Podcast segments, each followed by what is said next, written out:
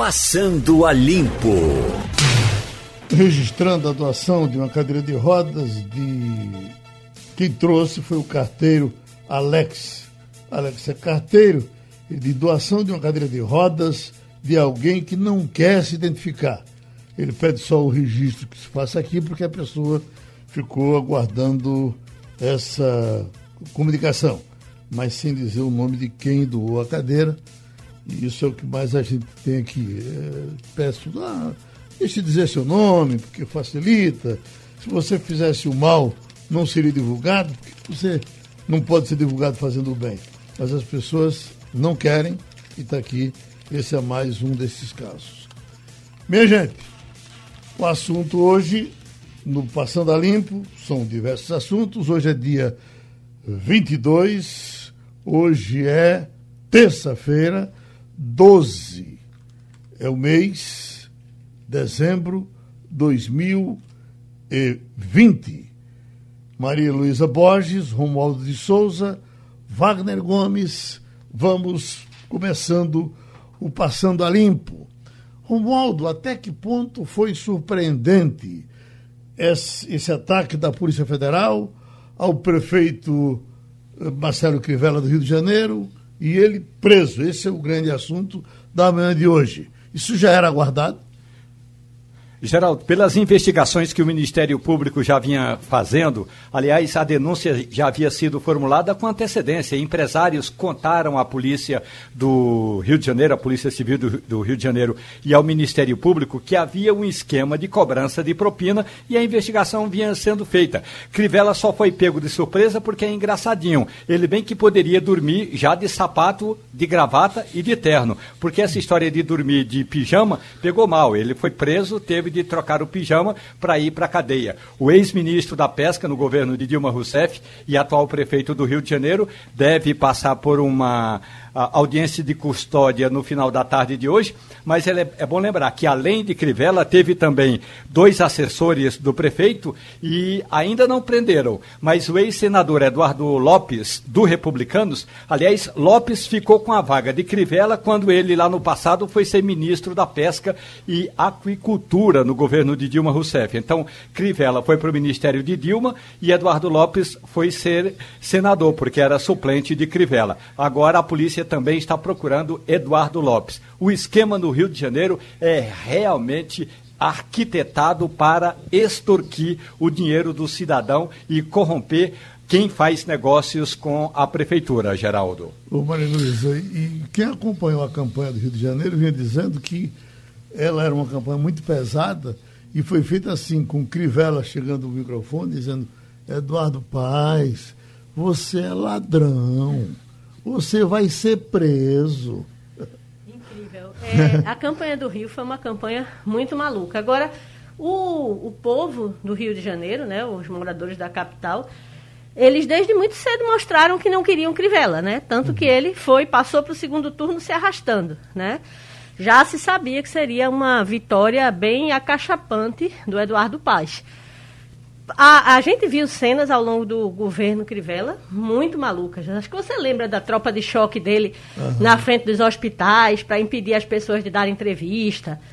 Muito, muito complicado. Realmente, ele tentou no final, com a grande penetração que tinha na faixa das igrejas, ele tentou melhorar a performance, mas realmente foi derrotado de forma fragorosa. Uhum. O Wagner, que situação essa histórico, do... Wagner, para essa. Foi para essa prisão. Isso vem do, do, uh, uh, dos três meses, né, quando teve aquela investigação, e que alguém telefonou para a secretaria uh, para prender o secretário e parece que ele atendeu. Ou, ele não, ele telefonou para a secretaria para avisar que parece que ia ter polícia e o secretário uh, uh, não estava. Não, quem atendeu foi o delegado. Quem atendeu foi o delegado.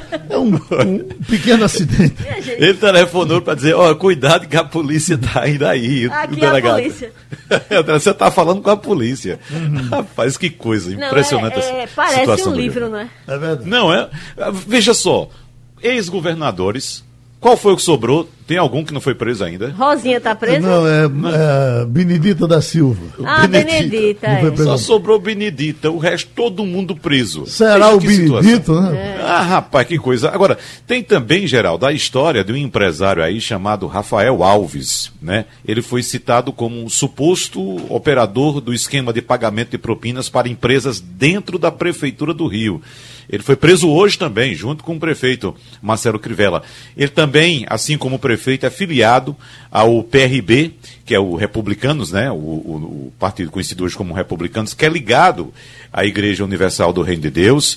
Ele foi é, pré-candidato à Prefeitura de Angra dos Reis em 2016, doador da campanha de Crivella, governador, em 2014. É uma figura que circula entre o carnaval, ele já foi dirigente de escola de samba e também dono de casas noturnas. Enfim, esse cara eh, já, já havia se citado várias vezes como sendo o operador de Crivella. E você lembra muito bem, nós lembramos muito bem, que Crivella escapou de dois processos de impeachment. Né? Politicamente é uma coisa, a gente sabia que ele comandava a Câmara de Vereadores do Rio. Agora, a situação é diferente, agora é com a polícia. Agora, eh, Romualdo, a sua agenda aí de denunciados pelo Brasil todo, eh, eh, qual será o próximo? De vez em quase todas. Bom, eh, 15 dias, 20 dias, tinha passado um pouco mais. Aparece sempre surpreendente, sempre de manhã, nem sempre Rio de Janeiro. Dessa vez só foi Rio de Janeiro. Tem mais alguém? Olha, Geraldo, T tem. O problema todo é que, é bom lembrar, primeiro, o Ministério Público e o Poder Judiciário estão de recesso. Então, é, deu uma certa aliviada.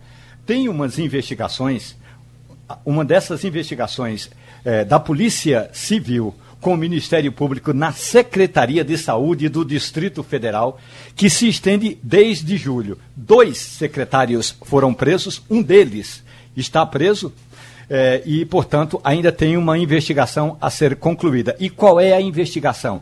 É a mais importante delas aqui no Distrito Federal, que é a da compra de equipamentos para montar um hospital de campanha dentro do estádio Mané Garrincha. Levou mais tempo para ser montado do que em funcionamento. Porque aquela história de hospital de campanha foi realmente uma ação eh, cinematográfica. Como a gente fala em algumas cidades do Brasil, foi apenas cenográfico. Monta, faz a imagem e desmonta. Então, esses esse hospital aqui no Distrito Federal, que fu- funcionou durante um mês e 15 dias dentro do estádio Mané Garrincha, que, aliás, já é a obra mais superfaturada aqui em Brasília, isso já ainda na gestão eh, do governador Agnello Queiroz do PT. Eu estou me referindo então ao estádio. Dentro do estádio funcionou esse hospital de campanha, que já foi desmontado, mas a investigação ainda não está concluída aí em torno da Secretaria de Saúde do Distrito Federal e nós possivelmente Antes de contar, de fazer a contagem regressiva, ainda teremos notícias importantíssimas, pelo menos que- daquilo que eu tenho acompanhado, Geraldo. O senador da cueca está tranquilo, né? não, não, não vão mexer com ele mais não?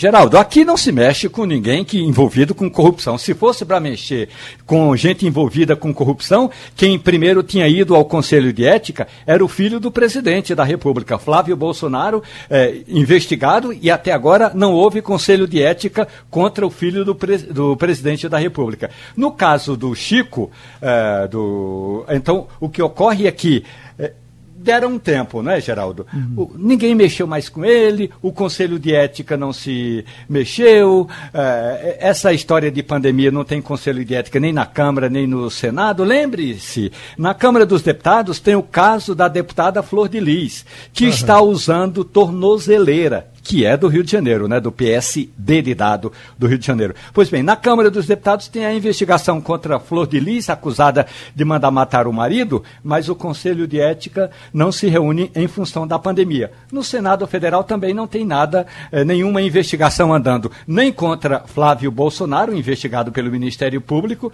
a pedido do Ministério Público, nem contra o senador, como diz você, o senador da cueca, Geraldo. Uhum. Então esse pessoal aí, Aécio Neves, Neves, com Serra, eh, Renan, esse eh, eh, Renan todo dia derruba, derruba, um processo, né? E agora tem um, um, ministro boa gente, como diria Marco Aurélio, esse novato agora é bom para todo mundo. Bota né? logo Pois é, Geraldo. No caso do Chico Rodrigues, aquele senador da, da, da, da Cueca, o senador que nasceu na cidade do Recife, há, há uma investigação em curso.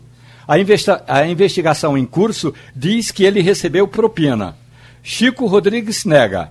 Os, o primeiro suplente de Chico Rodrigues é o filho do Chico. Então o Chico fez o seguinte: pediu licença e aí está afastado. O processo fica parado. É, claro que se o Conselho de Ética estivesse funcionando, estaria andando. Esse é um ponto.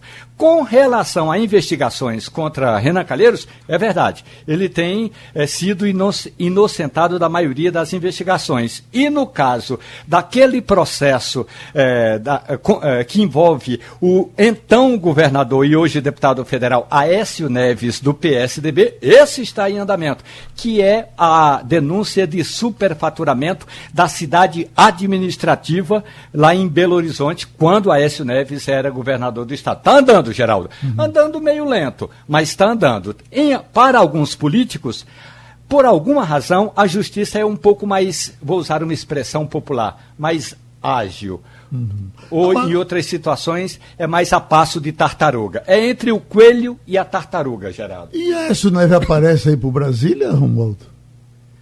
Geraldo, quase ninguém aparece mais aqui em Brasília. Ontem eu estive na Câmara dos Deputados participando de uma entrevista coletiva com o presidente Rodrigo Maia é, tinha pouca gente. É, não, o, o Aécio Neves já não era de aparecer quando não tinha pandemia, imagine agora. Não, não, não eu não, para ser sincero, eu não vi o Aécio Neves este ano aqui na Câmara dos Deputados, Geraldo. Uhum. Com a greve de motoristas e cobradores de ônibus, acho que mais motoristas do que cobradores, praticamente a greve é porque não tem cobrador. Uh, Roberta Soares, é jornalista dessa área aqui no Jornal do Comércio, é uma espécie de, de jornalista catimbozeira da mobilidade. É muito difícil acontecer alguma coisa que Roberta não antecipe nas reportagens que faz para o Jornal do Comércio e não saiba como é que vai terminar daqui para frente por conta de uma experiência fantástica nessa área. Maria Luísa, Roberta Soares. Roberta, bom dia. Eu sei que você está desde cedo aí acompanhando essa movimentação, essa paralisação, na verdade, e, e tudo que ela significa para a população. Dá um panorama para a gente, as garagens estão cheias, como é que estão os, os terminais e qual é a perspectiva ao longo do dia para a população que precisa se deslocar? Bom dia, gente. Bom dia a todos. Veja, de fato, como já previsto, né, é, tem sido uma greve, os rodoviários têm conseguido mostrar força, de fato o impacto nas ruas tem sido muito grande. É, no início da manhã, não se conseguiu nem 20% da frota, havia uma determinação para que se colocasse 70% da frota, é, considerando os números, né, ainda a frota de março, nem a, frota, a frota total é, é, pré-pandemia, já é considerando março com o início da pandemia, então um número menor de veículos, mas nem isso se conseguiu. Logo nas primeiras horas, aquele horário 6, 6 e meia, que é quando tem uma grande demanda é, é, dos passageiros, ficou aí na faixa de 15%, 16%. Então, de fato, um prejuízo muito, muito grande para a população. É preciso considerar que estamos às vésperas do Natal, né? Tem isso que pesa muito, muita gente fazendo alguns deslocamentos até para compras, outras necessidades, mas em meio a uma pandemia. Né? A gente tem essa característica, embora tenham pesquisas aí que já apontem que o transporte público não é o principal disseminador é, é, de contaminação, mas aglomeração de pessoas está ali. Então, imagine o que é você já ter um problema de superlotação e ele sendo ampliado. Então, o que a gente viu pela manhã nos terminais, a ausência de ônibus completa, completa. E quando os poucos que chegavam, é, uma aglomeração gigantesca. Então, assim, uma situação realmente muito triste para esse momento, né? Muito, muito difícil mesmo. Então, a gente está aí agora, nesse atual momento, o Grande Recife, Consórcio Transportes, e a Urbana PE, que é o Sindicato das Empresas é, de Ônibus, falam aí na faixa de 25% da frota, que é muito pouco né, na faixa de 500 ônibus. É, era para a gente ter 70% da frota de março. Então, era para se ter na faixa aí de 1.000, 1.700 ônibus, 1.695 para ser o número real. Então, se chegou talvez a 500. Então, a situação é muito, muito difícil mesmo. Roberta, é, há pouco entrevistamos o presidente Fernando Bandeira, da, das empresas de ônibus, e ele disse que com relação à volta do cobrador é irreversível. Acabou, não vai ter.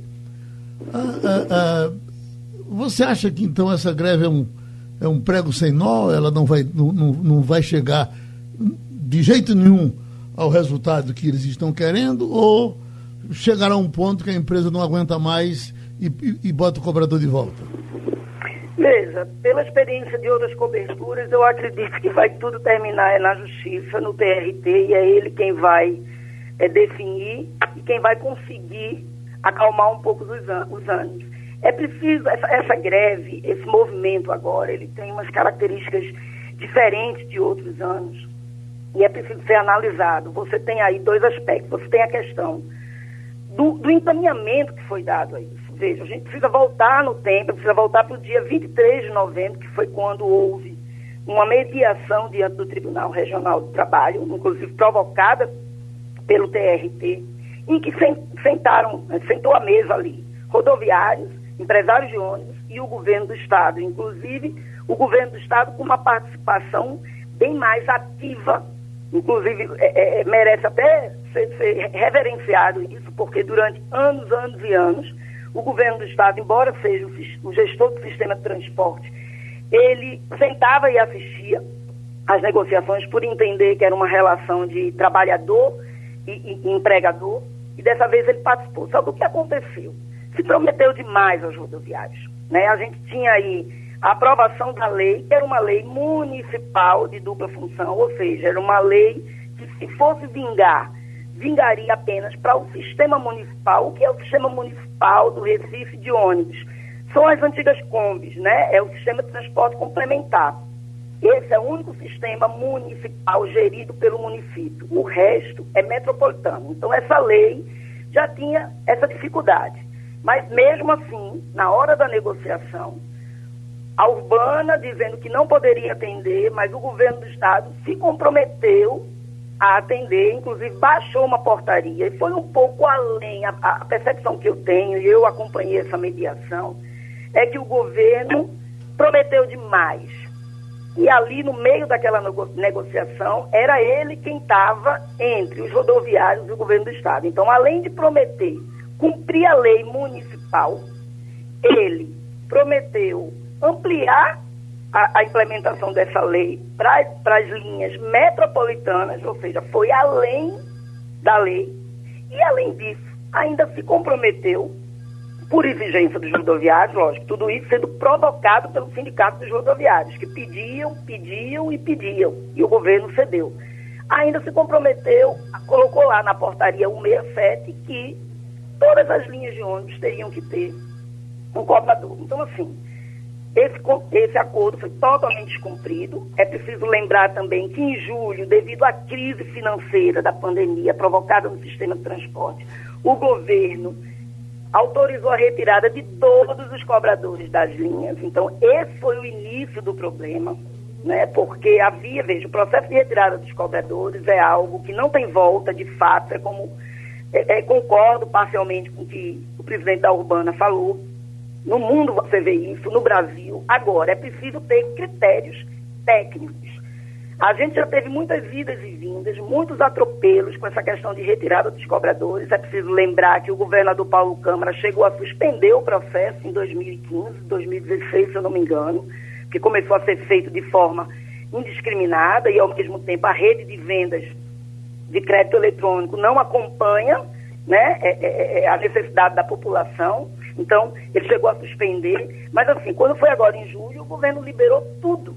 Tudo começou por isso o governo do estado liberou a retirada de todos os cobradores sem critérios técnicos de todas as linhas. Então você via linhas, vou dar um exemplo clássico para quem vive o sistema de transporte, Joana Bezerra Boa Viagem, que é uma linha que pega uma demanda grande e você tinha uma linha dessa sem cobrador, um motorista tendo que dirigir, receber dinheiro, enfim, tudo isso atrapalha a, a, a, o embarque né? Dificulta a viagem, irrita as pessoas que estão dentro. Então, assim, houve um atropelo nesse processo. Eu acho que foi prometido demais a categoria, além do que se deveria. É preciso lembrar que essa negociação do dia 23 de novembro era na semana.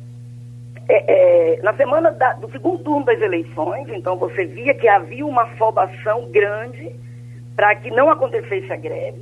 Então foi prometido demais e depois foi tudo sendo desconstruído. Óbvio, tem aí, tem um parecer da Procuradoria-Geral do Estado que diz que a lei é, é, é inconstitucional, a lei municipal. Depois tivemos uma decisão unânime do colegiado do TJPE, da Corte Especial, que são 20 desembargadores, 20, que também decidiram pela suspensão por entender que ela é inconstitucional.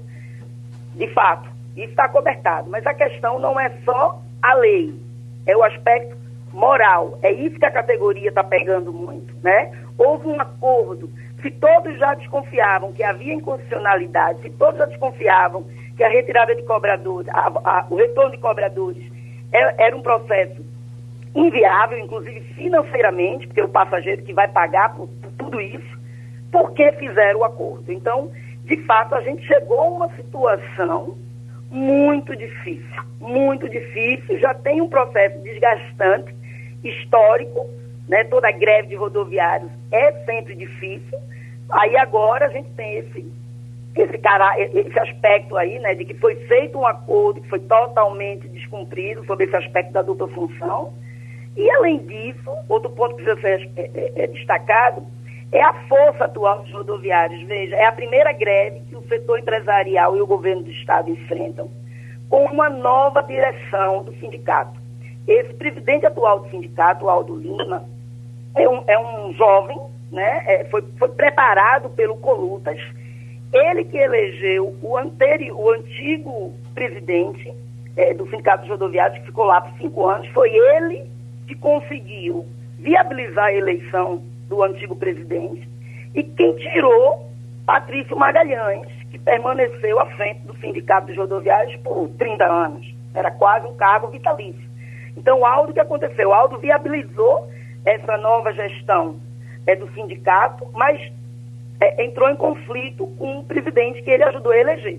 Então, ele ficou cinco anos trabalhando na base. Foi eleito, assumiu no fim do ano passado. Então, assim, a gente já tinha falado disso em reportagens, que eles iam vir com gosto de gás. Então, tem todas essas nuances que precisam ser consideradas e que, de fato, eu acho que estão apimentando esse movimento de hoje. E quem paga por tudo isso é a população, sem dúvida.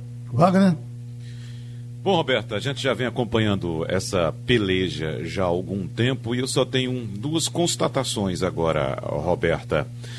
A primeira delas é que, ao contrário do que eu imaginava, e a gente conversou isso aqui no sábado, apontando que quando uma categoria importante, como é, por exemplo, os rodoviários, como são os militares, como são os profissionais de saúde, quando marcam uma paralisação, um protesto assim, para uma data importante, é porque eles não querem fazer o movimento, porque sabem que a possibilidade de sentar é mais uma forma de pressão mesmo mas a primeira constatação que eu tenho é que o movimento é mais sério do que eu imaginava. Ou seja, véspera de Natal, estamos sem ônibus nas ruas. E a segunda constatação é aquela que eu já havia citado também, Roberta, com você em outras ocasiões, de que, fato, a categoria foi nos termos do presidente do sindicato, enrolada pelos governos, tanto municipal quanto estadual, Roberta. Exatamente. Veja, eles falam, inclusive, em estelionato eleitoral. E, e, veja, eu que acompanho isso de perto, inclusive interajo com todos, né? tanto falo com o governo do Estado, como falo com os rodoviários, como falo com o setor empresarial. A primeira, a primeira greve que foi é, é, anunciada, que seria no dia 24 de novembro, quando ela foi definida, uma semana antes, eu me lembro que até numa conversa, numa entrevista com o próprio Aldo Lima, ele disse, eu digo, por, porque o prazo são 72 horas, depois que você é, aprova indicativo de greve, você tem 72 horas. E aí eu questionava ele por que o prazo tão mais na frente. Ele disse, não, porque a gente quer exatamente fazer tudo muito direitinho. Foi como ele explicou. Na verdade, a gente sabe qual era a expectativa deles. Era exatamente o um acordo. Porque o que é que eles querem? Eles querem o fim da dupla função. Eles querem o fim da dupla função. Eles não estão. É, tem o aspecto do reajuste, tem, tem o aspecto é, é, é, da garantia de emprego, tem. Mas é como ele mesmo já disse, está nas reportagens de hoje, de ontem, é, é, é, uma, é um movimento mais pela moralização. Eles estão se sentindo traídos, né? E dessa vez, mais uma vez, eles também, eles poderiam ter iniciado o movimento já na segunda-feira. Eles jogaram para hoje, exatamente. Assim, eu não acredito que seja, dessa vez, eles não se mostram interessados em negociar. E ontem mesmo ele afirmou isso, que não iria negociar. Mas eu acho que é exatamente para dar mais um tempo para que as coisas tentem se organizar um pouco. A maior prova é que, veja, a gente ainda não teve um posicionamento do Tribunal Regional do Trabalho. Eu já, já acompanhei paralisações de motoristas e cobradores e fiscais de ônibus em que a determinação do, do, do, da justiça saía um dia antes para manutenção da frota. Isso é uma, é uma, curiosidade, é algo que eu tenho percebido. Né? Desde ontem que eu procuro o tribunal também, é, para ver se tem alguma definição. E, e, o que a gente percebe é que a própria urbana está com um pouco mais de cuidado é, é, de provocar a justiça, porque também não sabe qual vai ser é, a decisão da Justiça. Essa mediação do dia 23 de novembro foi comandada pela vice-presidente do Tribunal Regional do Trabalho. Foi ela que estava à frente. O presidente disse há pouco aqui para gente que ainda hoje ele espera uma decisão da Justiça do Trabalho. Teria acionado e está, está esperando essa decisão para hoje. Estamos aguardando também. Exatamente. Ah. Ontem ele já tinha dito que iria, dar um, iria entrar, teria entrado. A gente não conseguiu ainda retorno. Ontem, ainda à noite, eu estava falando com o Tribunal Regional do Trabalho que não tinha posicionamento nenhum. Ainda não tinha, não tinha nem recebido, é, pela informação da assessoria de imprensa, não teria nem recebido ainda o pedido. Já há uma outra informação de que o pedido chegou, mas que ainda não foi analisado. Enfim, então a gente ainda não tem essa informação precisa. Mas o que eu estou querendo mostrar é que, assim, o desgaste é muito grande. Há um desgaste muito grande, muito em função desse acordo. Não é mais só a lei, a inconstitucionalidade da lei. É o acordo que foi firmado e que evitou a greve de novembro. Então, agora, de fato, você vê que a categoria ela está revoltada e ela está com gosto de gás. E a prova está nas ruas que a gente não vê é, é, coletivos circulando. Roberta Soares falou com a gente, evidentemente falará por mais vezes, porque a greve vai continuando. Bom, já estamos com o advogado José Paulo Cavalcante Filho e a, a grande discussão agora, doutor José Paulo, vem em cima novamente da lei da ficha limpa. Falamos disso aqui recentemente. Agora, teve essa decisão tomada pelo ministro Novato, pelo ministro Cássio, e é, é uma decisão liminar. O pessoal está na expectativa de que, quando vier a votação final, as coisas possam voltar ao leito normal do Rio. O senhor, em geral, tem informações importantes do Supremo Tribunal Federal. O que é que acha? Acha que vai terminar prevalecendo o que decidiu o ministro ou o, o restante chegará e derrubará essa decisão? Geraldo, é, essa decisão do ministro é inacreditável. Você fez uma bela entrevista com o nosso amigo Silvio agora Agora, eu acho que o, o, o que cabe agora é, repor o problema como é. Geraldo, preste atenção. O que a lei diz da democracia, quem faz lei é o Congresso. O que a lei diz é que a ineligibilidade é até o transcurso do prazo de oito anos, e vou citar a lei, após o cumprimento da pena. O ministro Novato interpretou após o cumprimento da pena como independentemente de ter sido a pena cumprida ou não. Quer dizer, ele, o papel do Supremo, que é interpretar a Constituição, ele interpreta ao contrário da Constituição. Geraldo, e essa lei pode estar certa ou pode estar errada. Pode ter debate na sociedade.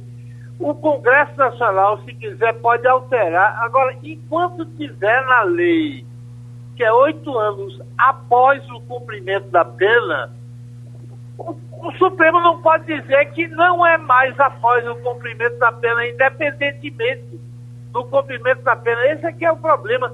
É inacreditável. Se você chegar num país sério e disser que a Corte Constitucional Brasileira, um juiz alucinado, interpretou desse jeito, ninguém vai acreditar. Nós vamos ter razão de, de, de, de riso na, num país de primeiro mundo. Wagner Gomes. O doutor Zé Paulo, essa a, ação que foi impetrada pelo PDT, ela diz que a redação da lei da ficha limpa cria uma espécie de inelegibilidade por prazo indeterminado. Isso porque o agente se torna inelegível com a condenação por órgão colegiado, período que vai até o trânsito em julgado, depois segue sem direitos políticos enquanto cumpre a pena. Me perdoe é, é, a falta de conhecimento jurídico, mas a impressão que, que eu fiquei é que há uma consonância dessa decisão do ministro Nunes Marques com a decisão do próprio Supremo que derrubou a possibilidade de prisão de condenados em segunda instância. É por aí? O, o Wagner, você pode estar de acordo com a lei ou não estar de acordo. Na democracia, quem faz lei é o legislativo. Então você faz um projeto de lei para alterar uma lei que você porventura acha injusta e o Congresso altera. Agora, enquanto tiver a lei, e o que a lei diz é que oito anos após o cumprimento da pena, você não pode dizer que após o cumprimento é independentemente, porque o ministro Supremo não tem o poder de interpretar a lei ao contrário do que a lei diz. Nós tivemos um caso há dez dias atrás, o presidente da Câmara e do Senado que queriam se reeleger. Agora, a sua observação é, é boa, Wagner, por um problema lateral, que é a politização do Supremo. Permita dizer isso a, a, esse tipo de ação, Adim, o, o presidente Lula enfrentou no seu mandato.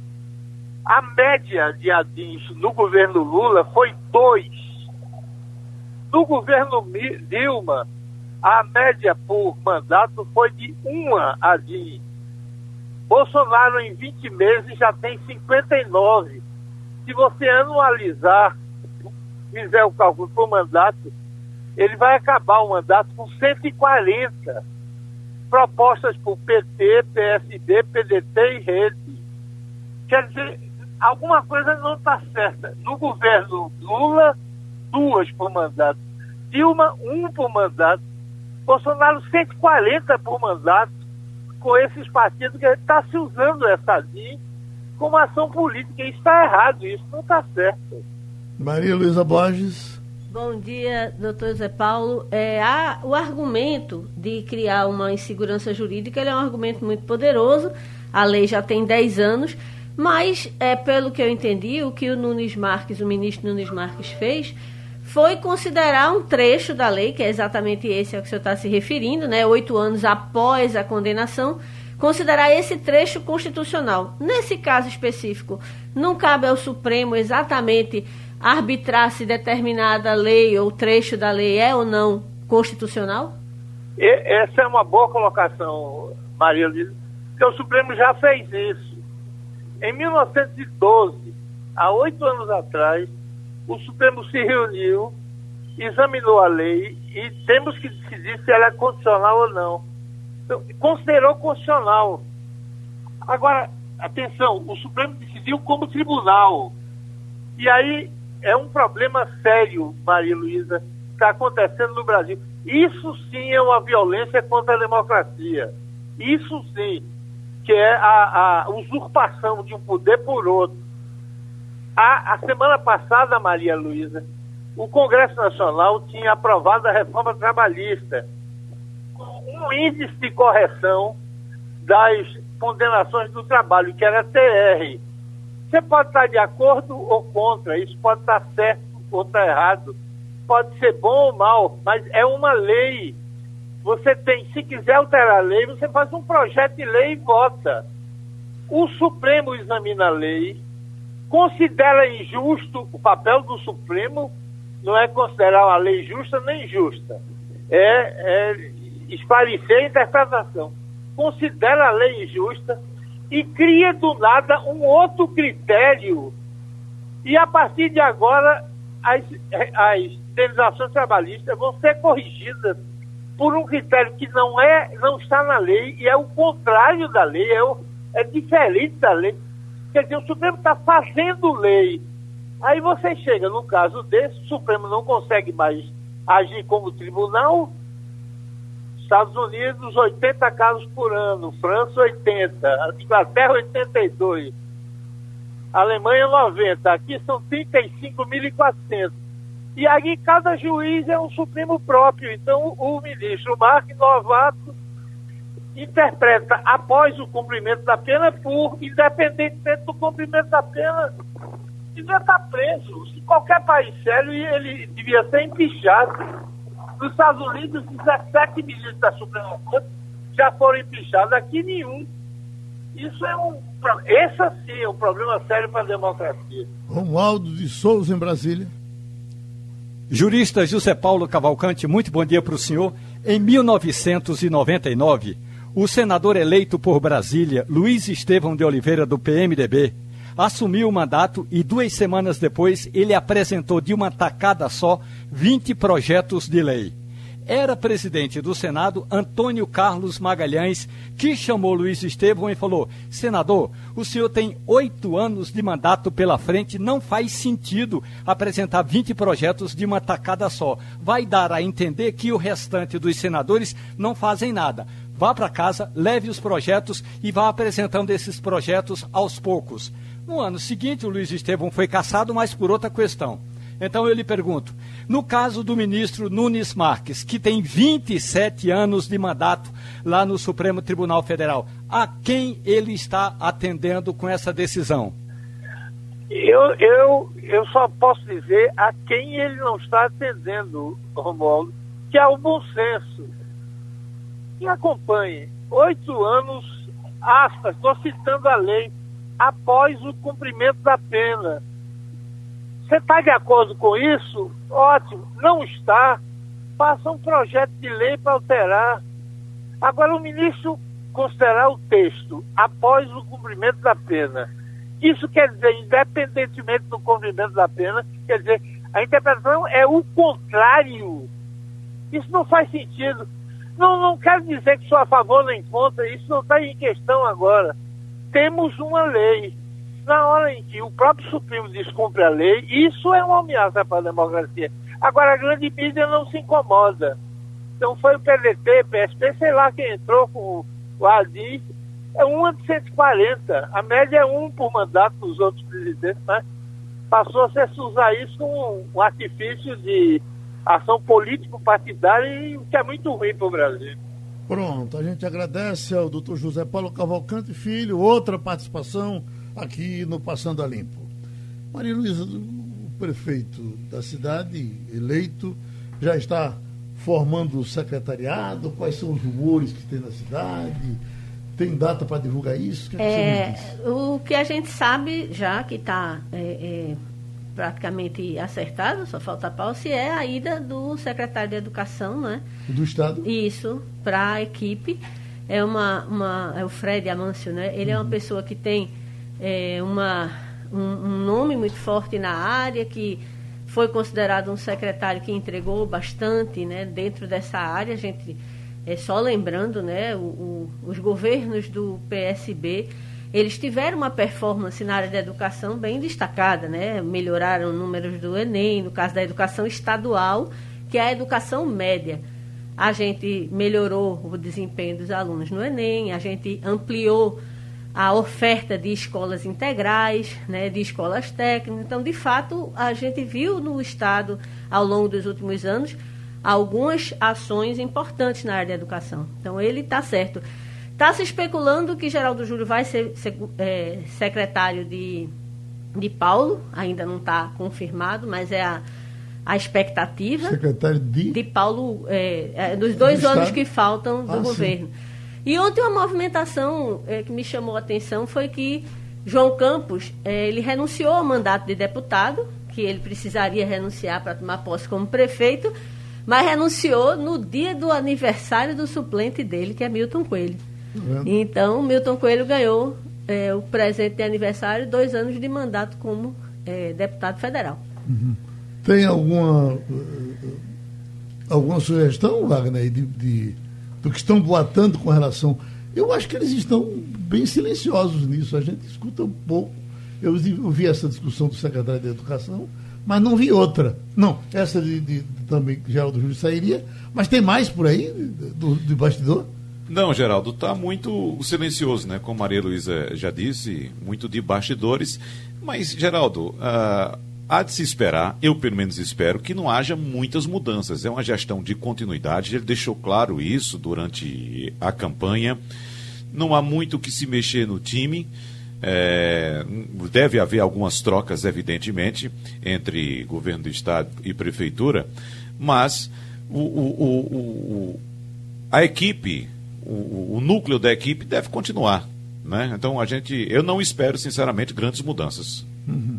Bom, uh, Romualdo de Souza, uma decisão que também é coisa para a gente uh, conversar com juristas é essa decisão que está tendo aí. A Bahia já está dizendo que as festas de Natal uh, residenciais serão vistoriadas. Ontem, inclusive, eh, Wagner entrevistava aqui o secretário Pedro Eurico e, de alguma forma, ele disse que sim, que o Estado vai, com muito cuidado, mas vai também interferir nas festas que as pessoas possam fazer nos seus condomínios. A pergunta é se isso é possível. Se eu posso convidar Wagner para jantar na minha casa na noite de Natal e o Estado chegar e dizer, não, Wagner não vai comer, não. Se só tiver Wagner, provavelmente não. Agora, se tiver se eu levar Wagner, Wagner Maria Luísa, Vanildo... Agregado... Ah, aí eu não posso. o problema... Pessoal da redação. É, é. a turma toda, né? O, é. o Tudo mascaradozinho tudo mascaradozinho, Geraldo, sentado lá no da terceira canto. taça de vinho, quem é que fica com a máscara, Geraldo? Ô Maria, eu achava interessante isso. Achava não, ainda acho, né? Quando o governo liberou a realização de eventos, eventos inclusive com música, shows musicais, desde que todas as pessoas ficassem sentadas e as mesas distantes. Ora, mas Imagina, o sujeito que toma duas cervejas ali, ou como você disse, uma, duas taças de vinho, daqui a pouco já levanta, já levanta o copo, já começa a festejar. Isso é uma brincadeira. Compartilha né? talher, compartilha é. prato. Não, e abraça. o vinho do, do, do outro, enfim. Pois é, agora o que ele disse e deixou claro ontem, em geral, na entrevista, é que os condomínios não podem fazer festas com música, ou seja, não podem contratar conjuntos, bandas para fazer eventos os, os ambientes que estão liberados para fazer eventos internos são os hotéis. Aí sim, o hotel pode contratar uma orquestra, uma banda, um conjunto musical e tal. Agora, somente para os hóspedes. Ele não pode abrir e vender ingresso para que outras pessoas possam participar do evento também. O que eu acho é quase a mesma coisa, entendeu? Os hóspedes também, ali são pessoas que não se relacionam, são pessoas que vêm de outras, outras partes, outras regiões do país, não se conhecem e vão se relacionar nesse evento também, vão se aglomerar nesse evento também da mesma forma. Eu estava ouvindo um, um, um, até um comercial bem interessante, eu vou passar para você, Wagner, que foi feito da Coca-Cola, uh, aqui no gravado em Bezerros, por uma empresa de Bezerros, ao que parece e ela eh, traz um senhor que tem 38 filhos. Entendeu não? 38 filhos. 800 é, bisnetos, 500 netos. E, e o, comercial foi gravado ali pela. pela é, Nova Jerusalém, ali por perto. Ali é Brejo da Madre de Deus, não é? Brejo da É Madre de Brejo. Deus. Brejo da Madre de. Deus. Fazenda É. Bom, é Brejo da Madre aí, de Deus. bom, se, esse- se, se esse senhor receber a visita dos 38 filhos E seus filhos e, e seus, seus netos. filhos e suas noras e tal, é uma bela festa. Ele não pode fazer essa festa?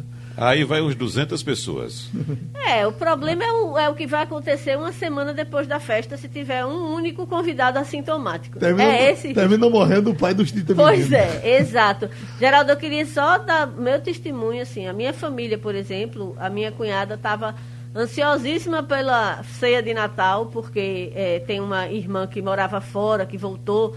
Era uma oportunidade de reunir os irmãos que moram no Recife.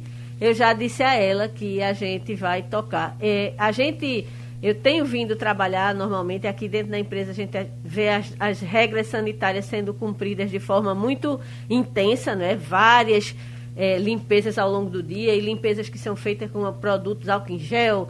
Eh, a gente percebe, álcool gel não, álcool líquido, 70, a gente percebe um cuidado muito grande. Eu Mas... acho que as pessoas que adoeceram daqui não adoeceram aqui. Não, não, inclusive. Adoeceram em casa. É, é verdade. A gente teve um, caso, um único caso ao- nos, nos últimos dois meses e que a pessoa, de fato, sabe que se contaminou porque precisou usar um serviço de saúde, precisou fazer uns exames e a, a desconfiança maior é que tenha sido no serviço de saúde que se contaminou.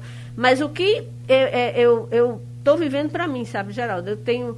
Eu sou uma pessoa que tenho comorbidades, então eu preciso minimamente tentar é, evitar que esse vírus chegue em mim. Tenho sido muito rigorosa até nas minhas medidas de higiene. Você vê que eu chego aqui, boto spray em todo canto, deixo a, a- a- é, independentemente de quem esteve, a gente sabe como é que, que o contágio acontece. Né? Agora, essa doença ela é tão interessante que é, eu vou dar um exemplo pronto e acabado. Maria Luísa está falando da comorbidade dela. O nosso prezado, estimado e querido amigo Bruno Lisboa, é, homem da cultura do Estado, já foi presidente da, da Fundação, secretário atual, inclusive, do Estado do governo Paulo Câmara. Bruno, fora do peso, concorda? Sim. Fora não. Muito dentro do peso. Deve estar com uns, uns 100 quilos a mais do que o normal. É. Bruno, eh, fumante, enfisemático. E ele dizia, puxa, se eu pegar esse negócio, isso vai me torar pelo meio. Ele não estava fazendo nada para evitar a contaminação. E aí, como teve que fazer exames regulares para cardiológicos, fez o, o- o exame cardiológico. Eh, eh, Foi fazer o exame, mas para fazer o exame teria que fazer aquele eh, eh, de dizer se ele tinha tido eh, Covid ou não tinha. O IgG. Resultado, o GG. Ele descobriu que teve há 15 dias, sem saber que teve. A doença é. passou por ele, talvez por, com um espirro, entendeu? E esse é o problema, Tá Geraldo. entendendo? Porque as pessoas estão Deve ter fazendo. contaminado um monte de gente. Não, mas Exatamente. As pessoas na estão casa- fazendo. A casa deles, que filho, mulher, o pessoal da casa todo eh, não teve, não, não, não se contaminou ninguém. É, veja só, as pessoas estão fazendo reuniões de amigos, se encontrando em bares, em restaurantes. Aí pergunta: estás com alguma coisa? Não, não estou com nada. Estou sentindo nada, não estou com febre, não tem problema nenhum, estou muito bem. Ah, então senta aqui, aí pega na mão, se abraça, tal. E às vezes a pessoa está contaminada, está infectada, mas é assintomática. É o caso de Bruno Lisboa. Entendeu? E acaba infectando outras pessoas. Esse é o problema, é a É. crueldade dessa É, doença. e a gente tem que lembrar, 2% dos que se contaminam agravam. Então, é, é essa loteria inversa que a gente teme, né? Eu, pelo menos, temo muito. Porque a gente sabe que é, é, 98% vai ter sintomas leves ou sintoma nenhum. Mas tem 2% que, que vão precisar de UTI, de suporte respiratório, que talvez não saiam de lá. Eu acho que é nessa, nesse percentual que a gente precisa prestar muita atenção. Eu estava um comentário, de, um comentário de Pondé, que é uma, uma figura interessante, boa É, de ouvir. tá. E essa cobrança que o governo federal faz, que, que, que, eh, Bolsonaro faz, de que é preciso destacar o que escapam. Ele disse que isso é um absurdo pensar desse jeito. Você tem que se preocupar e falar dos que morrem. Claro. Os que escapam, escapam. É. Exatamente. Não, e, e vamos combinar, a gente ter é, quase 200 mil mortos no Brasil, é muita gente, sabe, Geraldo? para uma única doença. Só de médicos foram 466 contados até agora. né? Pois é, num e país. a gente vê médicos jovens com exemplos que nós temos aqui de perto da gente. Né? É. A- a- os- as notícias são ruins. Romualdo fez uma crônica que eu ouvi um pouco antes do Passando a Limpo, que fala da responsabilidade dos governantes, sim.